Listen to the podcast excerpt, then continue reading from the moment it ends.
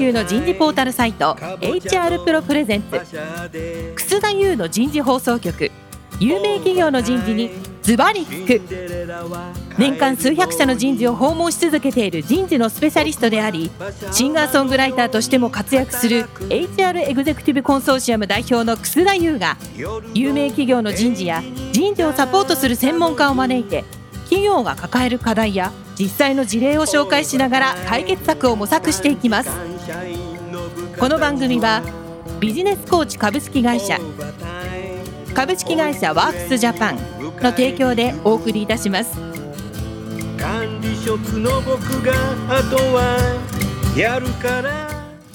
楠田優の人事放送局有名企業の人事にズバリ聞くパーソナリティの楠田優です。今日は先週先々週からお送りしているテーマ人事と育児の両立ワーキングマザーの取り組み。今日は第3回目ということで仕事復帰時の悩みになります。早速ですがゲストの方をご紹介いたしましょう。日本電機株式会社ネットワークサービス企画本部人事部の高橋佳代さんです。高橋さんどうぞよろしくお願いします。よろしくお願いします。続きまして、ファイザー株式会社人事ビジネスパートナー、人材組織開発 D&I 担当の岡田あやみさんです。岡田さん、今日もどうぞよろしくお願いします。よろしくお願いします。もう一方、ABEX 株式会社人事総務本部人事グループマネージャーの北原愛子さんです。北原さん、今日もどうぞよろしくお願いします。よろしくお願いします。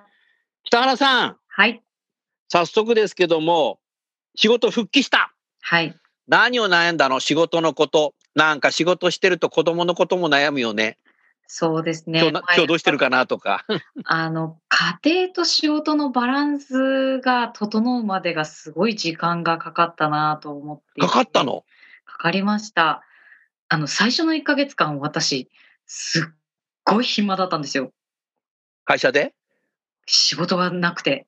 あ、ないの？あの、いや、もちろん全くないわけじゃないんですけど、あの、もうみんな周囲の人が仕事しなくていいよって言ってたのかな？あの、上司が、上司変わっちゃったの？あ変わったんですけど、良かれとその方にはお子さんがいらっしゃらなかったので、あー様子が分からなくて、多分良かれと思ってすごい過剰に配慮をしてくださっていて、あー。本当にその時思ったのは、るわかる。それはね、僕もそういうことあった。うん、過去に。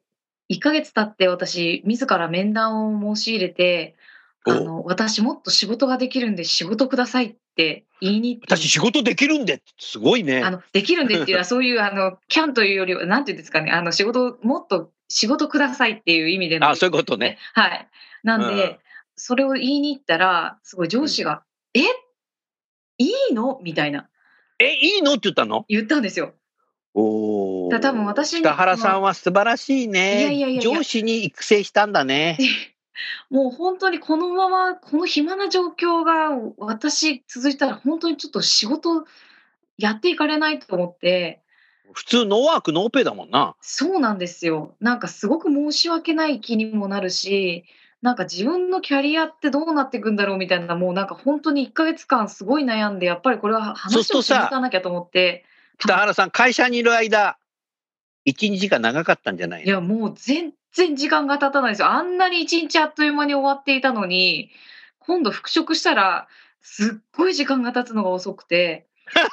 時計ばっかり見てて、え、まだ昼にならないみたいな。本当にそうなんですよ。なるほど。で、まあ、なので、自分の仕事は自らの手で取り返さないといけないんだなって、その時すごい思いました。おうなので、この仕事もできますとか、あの会議前に入らせてもらってた会議にもう一回参加させてもらえませんかとか、もうそういうのをどんどん自分でずうずうしく言っていくことによって、逆になんか向こうが遠慮して頼まないケースが結構あるような気がしていて、うん私はあの復職するあの方に面談することもあるんですけれども、その時に必ずそういうことが起きたら、あの自分の手で取り返しに行かないと仕事は戻ってこないよっていうアドバイスは実はしてますね。自分の経験上からね、はい。あーそれは社内でそういった形で後輩の人たちに育成教えてあげることができるね。でもね、今の北原さんのはね、男性あるあるなんだよね。男性の上司あるあるですよ、それ。うん。いや、すごい優しい上司だからこそだと思うんですよ。優しすぎ。なんで、すごくありがたいんですけど、優しさが必ずしもいい方とは限らないというか、本人にとっていいか、ベストかどうかはちょっと違う人もいるのかなっていうのは思いますね。私の場合は少なくても。それを言ったことによって会議も出れるようになって仕事も増えてきたの？増えました。やりたい仕事も戻ってきたし、そうするとなんか逆にふ仕事が増えすぎちゃって困っちゃったことはなかったの、もうそれはもちろんあの覚悟して復職したところはあったのうで、ん、そこはまあ逆に仕事が徐々に増えていくことによる悩みっていうのはもちろん家庭とのバランスみたいなのももちろんあるんですけれども、自分の中ではやっぱりこう、私暇なのが多分自分としてあまり苦手なんですね、きっと。あの、うん時間貧乏症といいますか、なんかしていたいっていう、多分自分の性格もあって、すごくこう仕事がちゃんと戻ってくることによって、その家庭でのその精神的な安定みたいなのもあったなっていうのは思いますね。自分の存在価値をね認められるには仕事が一番だもんね。そうですね。やっぱり家庭とは違う自分一人でのその、まあ、あり方というか、っていうところが仕事においてはやっぱり感じられるところではあるので、外とのつながりっていうのはすごい私個人的にはすごく大きいなというのを思ってますね。ありがとうございます。北原さん、後ほどね、今度会社にいる間、子供大丈夫かなっていう不安は後でまた聞かさせてください。同じ質問、はい高橋さんいかがですか？会社戻った時、メール、はい何千もメール見てたかもしれないけど、すすぐ仕事はあったんですか？いえ、あのーやっぱりその同じですよね。え、そうなんだ北原。さんおっしゃったの、はい、あの近しいことあって、私あの今でも忘れられないとか覚えてるんですけど、最初に上司と面談した時かなんかに、あのやっぱりまあ子供を保育園も預けられる時間限られるので、まあ時そうだね間取らざるを得ないとうん。いう状況になった時に、自分としてはもう、なんていう団長の思いで時短取ってるんですよね。うん変な言い方なんですけど、うん。もうなんなら全力で働きたいのに、働けなくて致し方なく時短なんですよ。自分のメンタリとしては。うん上司に、まあ、時短も相対も当然の権利ですから、取ってくださいって言われた時にうん、すごいショックだったんですよあ。ショックだったのね。ショックだそその考え方の違いがなないい。。そうです。元ないし、え、そんな人間だと思われてたんですか、私みたいな。あの、なんかこう、ぱり、一人区働けない自分みたいなものに、ものすごくこう、負い目が、今思うとあったんでしょうねうん。で、あの、ちょっと孤独感孤独感来ちゃうね、そこ。おっしゃる通りです。はい。だから、あの、周りはそれでいいんだよって言ってくれるんだけど、うんなんだろう、そこがもう草の下にあの、孤独感になるんですね。だからそれ今でも忘れられなくって、だからやっぱり早く挽回したいと思っていたからこそ、なんか頼まれてもいないのにパソコン持って帰って夜中仕事したりしてたなぁなんて今、ふと思い出しましたね。なるほどね。うん同じ質問、岡田さんいかがですか？はい。私はあの一人目も二人目もフルで復帰をしていて時短のフルで復帰してんのね？はい。あの幸いに保育園も19時まで預かってくれるところでしたので、あのなるべく早くお迎えに行くようにはしていましたが、まあフルでも働けるだろうと判断してフルで戻っています。でも会社戻った時に仕事はすぐあったの？えっ、と当時今思い出していたんですけれども、あまり実は記憶がなくてそのあたりの記記憶が憶がないの？もういっぱいいっぱいだったんだと思い記ます。憶がない。多分ですね、今思うと、もう家と仕事が急に2つがタスクとしてドーンと乗ってきたように自分はあー感ドーンってじて、なる、感じるんだね。今までも家のこともいっぱいいっぱいなのに、プラス仕事ってなって、あんなに戻りたい戻りたいと思っていた自分だけれども大丈夫なんだろうかっていう不安の中で、まあ、復職しました。ただ、うんやっぱり思うように思う仕事というよりは、まあ、上司も配慮してくださって、最初のうちは暇でどちらかというと。やっぱ暇なんだ。暇でしたね。で、ただまあ、徐々に仕事は戻ってきた状況でしたので、あまりそこに対して私はストレスはなかったんですが、あちょっと先ほど申し上げようとしたのが、娘が熱を出す子で、2週間に1回は保育園から呼び出しの電話がかかってくると、そこで一気に仕事から家庭にギュッと引き戻される。ああ、またもう保育園もう登録してあるんで、電話来るとスマホにこう、保育園って連絡が入って、あ、申し訳ございません、すぐに迎えに行きますっていうので、そこをまあやりくりしてミーティングを、あえー、ズームに切り替えたりとか、まあ、電話に切り替えたり、申し訳ないですってキャンセルしたりってなんかどちらかというとその記憶がすごく一人目の時は残っています。孤独っていう、その高橋さんと違って、イライラしちゃうね、そこは。そうですね。誰のせいでもないことなので、誰に八つ当たりしていいか分かんないわみたいな。まあ気持ちのやりどころが当時はなかったで、これも母としてこれを受け入れて、心の中で収めなきゃいけないっていう、そこの葛藤は最初半年ぐらいは結構ありました。よくバーンとしなかったね。しなかったですね。まあ家族が結構サポートしてくれて熱出した時も次の日からもう両親が預かってくれたりとかしてたので、もう翌日から会社には行ける状況ではありました。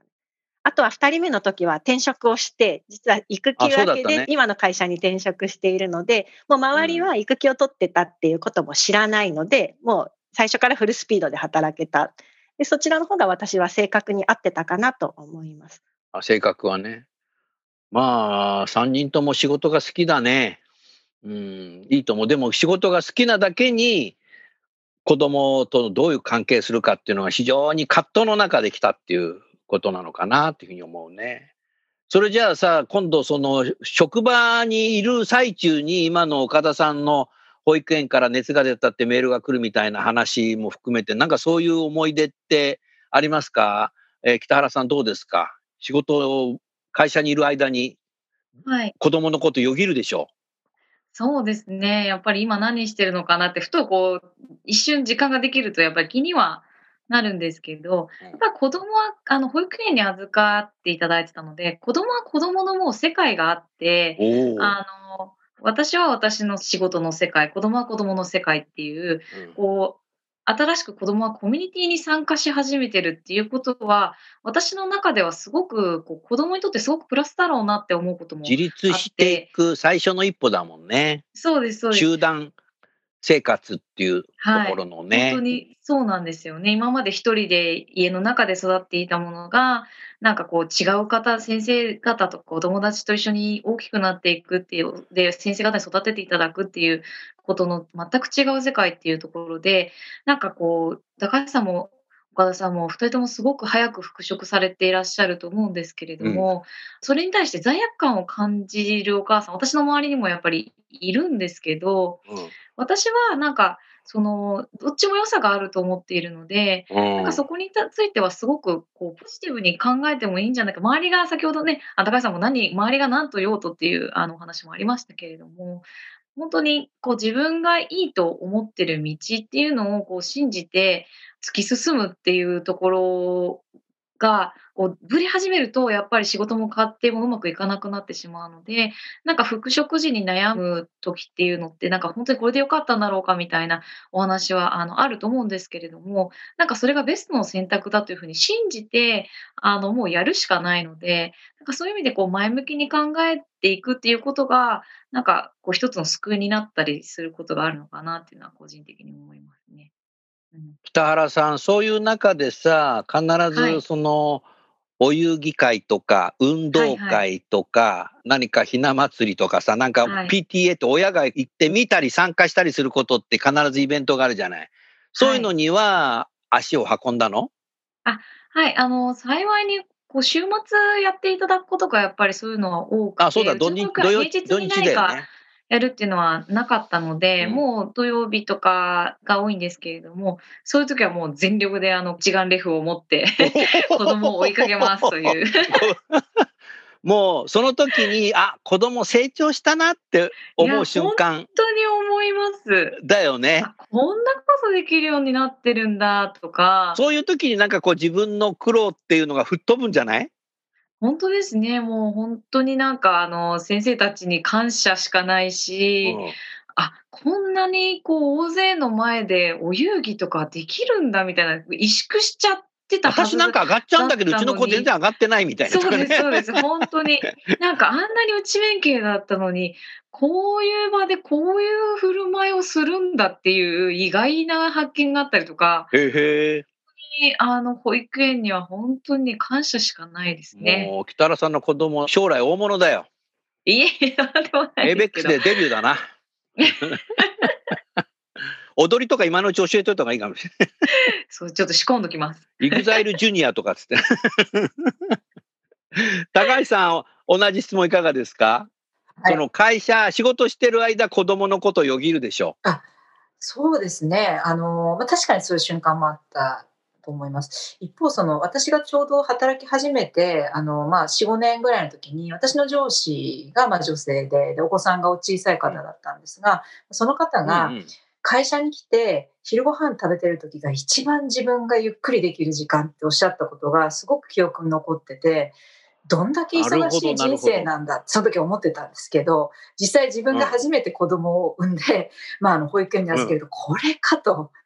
あの、まさに会社で昼ご飯食べてぼーっとする時間っていうのが唯一の自分の時間っていうんですかね。あの体験は鮮烈でしたね。これかっていう感じが。リセットできるんだろうね。そうですね。あやっぱりその皆さんおっしゃってたんですけど、まあ、母である自分であったり、まあ、家にいる自分って、やっぱりその、やっぱりビジネスのある側面最前線でやっぱ活躍できうる自分っていうのはやっぱ大変貴重な場を、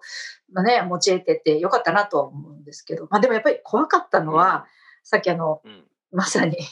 小田さんもおっしゃったんですけれども、電話ですよね。まあ、子供って突然熱を出すんですよね。当たり前なんですけど。だね。だから、あの仕事で会議中とかに電話が入る、もうこれが一番怖かったし、もあったんだ。もちろんですよ、もう、しょっちゅうとは言わないですけど、やっぱり保育園もちょっとしたことでお電話してくださるもんですから、あのいや、いいですよ、お電話なんてこっちが言うわけにもいかないのでね、あどうもなんて受けたりとか、あとは、うんあの子供って意外と熱出してても元気なんですよ。で、我々が会社休まなきゃいけなくて家にいてもう家で意外と元気だったりして何？って思うこととかもあったりあと区にその病後児保育のケアっていうのがあって、まあ、お熱が37度5分までかなだったら見てくれるんですよ。まず前の日に申請しないといけないんですが。で前の日に申請して翌朝連れて行ったらその場で熱測ったら37度8分で。もうこれ見れませんとか言って追い返されたりして、もうその場で頭が真っ白になって、今日からようやく会社行けると思ったらいけないんだって言って、もう本当にもう呆然としながら子供抱えて家に帰って、すいません、やっぱり今日も行けませんとかね。そんなことがあったんだ。うん、なんかそんなこともありましたね。なんか今となっては いい思い、いい思い出じゃない、思い出ですけど、ありましたね。そういう意味は土日さっきのお遊戯とか運動会とかってのは見に行ったの？あもちろんです。あと、平日も子供の成長は見れましたか？あおかげさまでそれは見れました。あの、まあ、会社もそこはきちんと時間も取ってくれたし、あと平日もね、あの、一応、まあ、授業参加みたいのがあって、まあ、そういった時には、あはい、フレックスとか取って行ったりしてました。うん成長してましたか子供は。そうですね。まあ、皆さんおっしゃる通り、やっぱこう、社会で経験を積むって、やっぱ人間がこう成長していく上ですごい大事。小さい子でも如実にあるんですよね。それを見て最初に一歩だもんね。はい。だから、あの、なんて言うんでしょうね。まあ、多少報われた感と言いますか、があったように思い出します。うんありがとうございます。岡田さん、すごい縦に首振っていて、岡田さんいかがでしたか？経験として。会社に仕事戻って仕事してる時子供のことをよぎって。そうですね。私も実は高橋さんがさっきおっしゃってたのと同じで、当時の会社の同僚にお昼休みが一番リラックスできるっていうことをおっしゃってるえそうなんだ当時いて、で、何？さあそうなんあみんな同じ会社じゃないんだよ、今回。みんな違う会社なんだよ。そうなのへで、ーママ、ママあるあるなのかなと思って、で、実際自分もこう、自分の都合で何かを決めるっていうことが子供を産んでから減ったんですよね。なるほど。なんか子供の都合を考えて自分が動くっていうことをしていたので、ね分が何を食べたいかっていう基準でお昼ご飯を選ぶっていうことが久々ですごく新鮮だった記憶が蘇ってきました。なマズローの第一段階だね。食べることっていう。うん生理的欲求。うん、生理的な欲求だね。あとですね、抱っこ紐をしていない自分っていうのも、こう、今までずっと抱っこ紐をしていて、ここら辺になんか温かみが、お腹のあたりに温かみを感じて生活をしている半年間が続いていたので、うんその子を預けて自分がこう、あ、一人でまた戻ったんだけれども、前の自分とは違うっていう感覚はすごくああった。のは覚えています。で、そんな時にどういう時子供のことを思い出すかってやっぱり帰る電車ですね。あの、帰る電車オフィスを出た時に、もうそこから母モードにもなってたように思います。やっぱり1おお、分でも母モードに入るわけね。1分でも早く保育園にお迎えに行きたいと思って、先生と、今はコロナなのでなかなか先生とのコミュニケーション難しいかもしれないんですが、当時はこう、今日はこんなことができるようになりましたよとか、今日はここちょっと怪我したんで申し訳ありませんとか先生からまあお話を伺って、で、自分自身もこうノートにその日の夜あったこととかを書いて、書いてんの？まあ、交換日記みたいなものがあるんですね。あ、先生とのね。その連絡えー帳本当今でも宝物ですし、その時いいねにどういうことができたかとか、もう先生とこう共有することで、こう育児の楽しみ、まあ悩みもありましたけど、楽しみも一緒にこう共有できる人がいるっていうのはすごく自分にとっては良かったなって思います。そうするともう保育園に行くと子供がママが入ってくるとわーってくるでしょ。そうですね、ママもうその時ママもう完全ママになるね。そうですね。うん、毎日その瞬間が感動みたいな。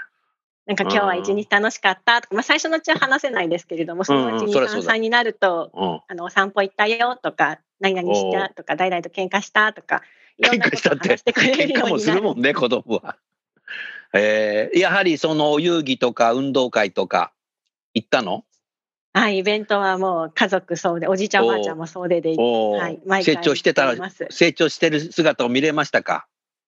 そうですね、成長していますし、まあ、お友達との関わり、本当に社会性が身についているなということは、保育園の先生方にも感謝ですし、やはりああいう環境があってこそだろうなと思います。うん。だからある意味ね、その人事と育児の両立っていうテーマだけど、皆さんの話を聞いていて、子供自体のその家庭と保育園の両立でもあるかなと思ったよ。家にいるだけじゃそれだけ成長しないし、家にいるだけだったら喧嘩って知らない世界になっちゃうし。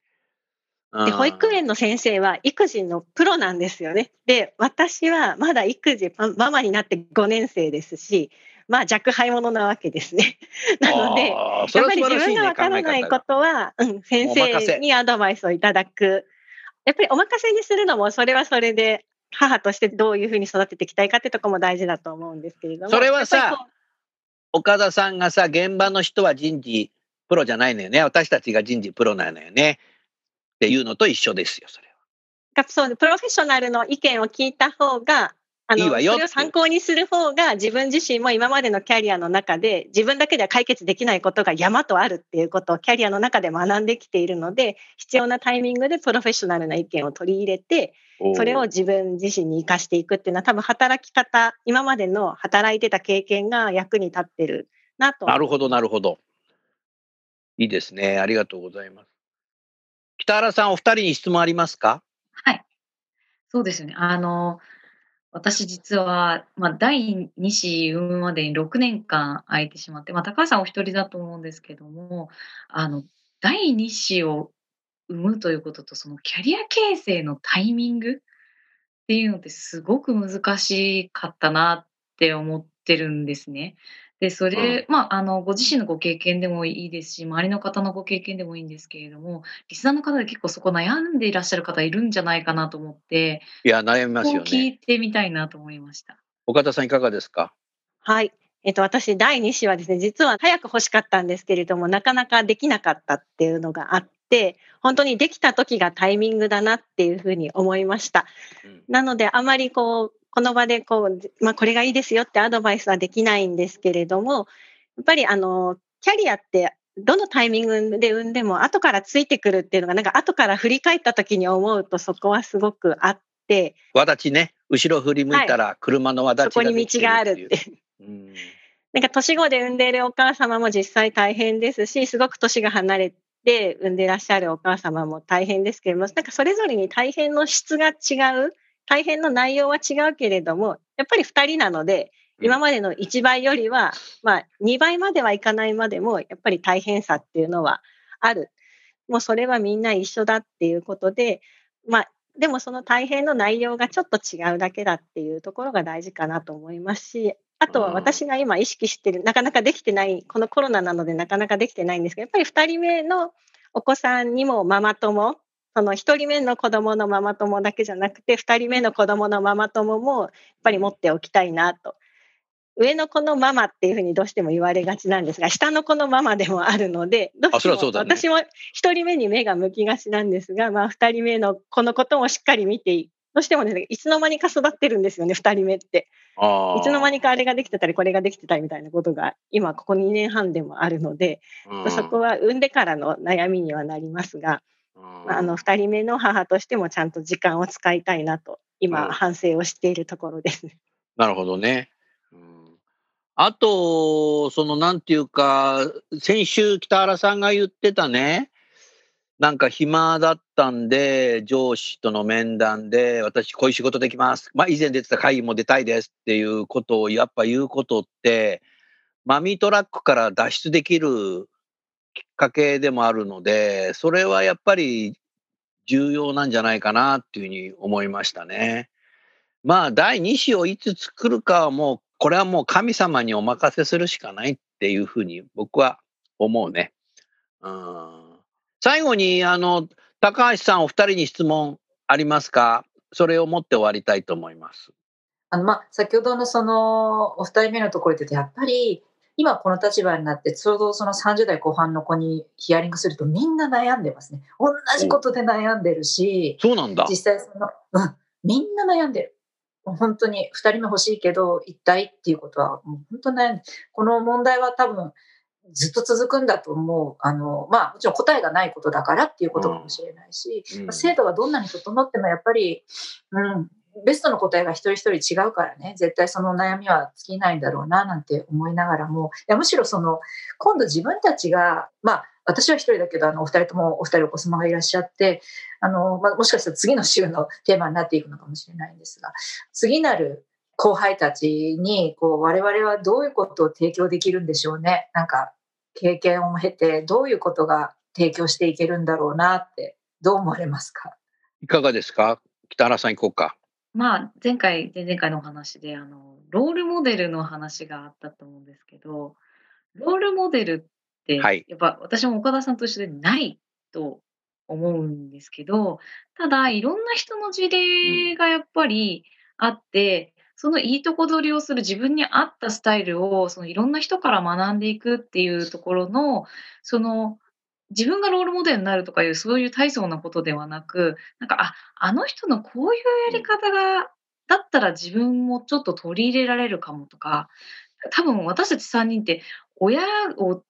こう引き寄せて引っ越してきてもらうなんて多分普通ではありえないことが今3人揃ってたりするんじゃない偶然だけどね、今日ね、このそれこそ3真似しようと思ってうん。も大半の人は真似できないし、その地方にご両親が住んでらっしゃる方もたくさんいると思うんですけど、なんかそういう方々にとっては私たちみたいなそういう事例ってやっぱり参考にならないと思うんですよね。なんで、まあそのいろんなこうやり方、自分なりのやり方をこう公開することによって、なんかその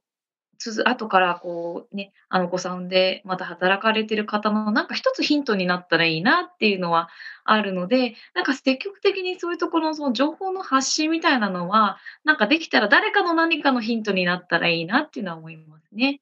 うんまあ、ロールモデルはないって、ああ、多分そうなんだろうなと、それからやっぱりこういうワーキングマザーの両立って、ベストプラクティスもないんだろうね。だからなんかホテルのさ、ビュッフェみたいだよな。中華から食べる人もいればさ、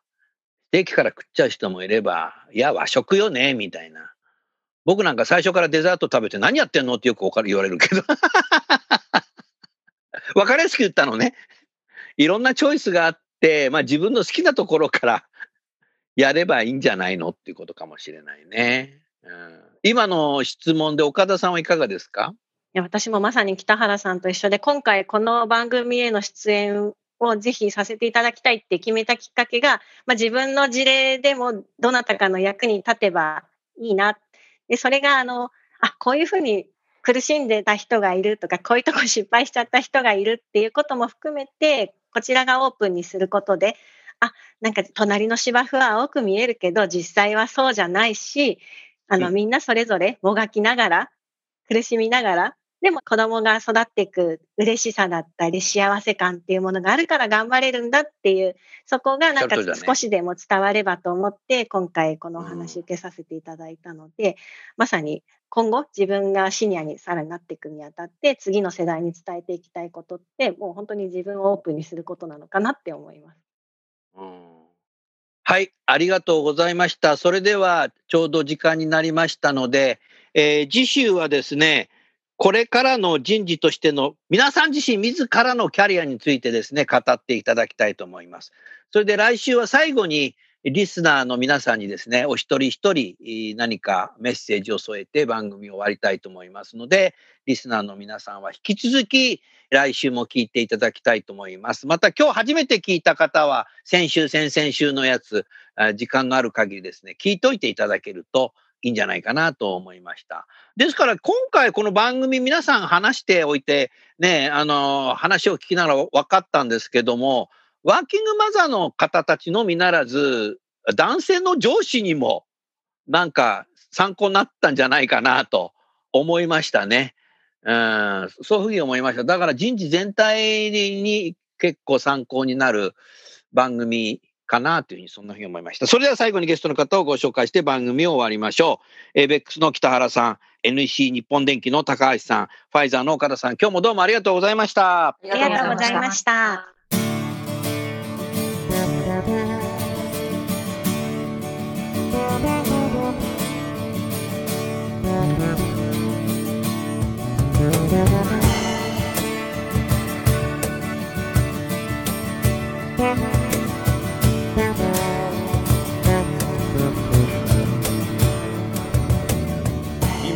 今日のお話はいかがでしたか？楠田祐の「The Times Will Change 時代は変えられる」とともにエンディングといたします。この番組は日本最大級の人事ポータルサイト HR プロのウェブサイトからもお聞きいただくことができます。HR プロでは人事領域で役立つさまざまな情報を提供しています。ご興味がある方はぜひウェブサイトをご覧ください。この番組は人と組織の生産性を高めるビジネスコーチ株式会社。企業の人材採用支援キャリア支援を通じて人と企業の持続的な成長と価値創造に貢献する株式会社ワークスジャパンの提供でお送りいたしました。それでは来週もお楽しみに。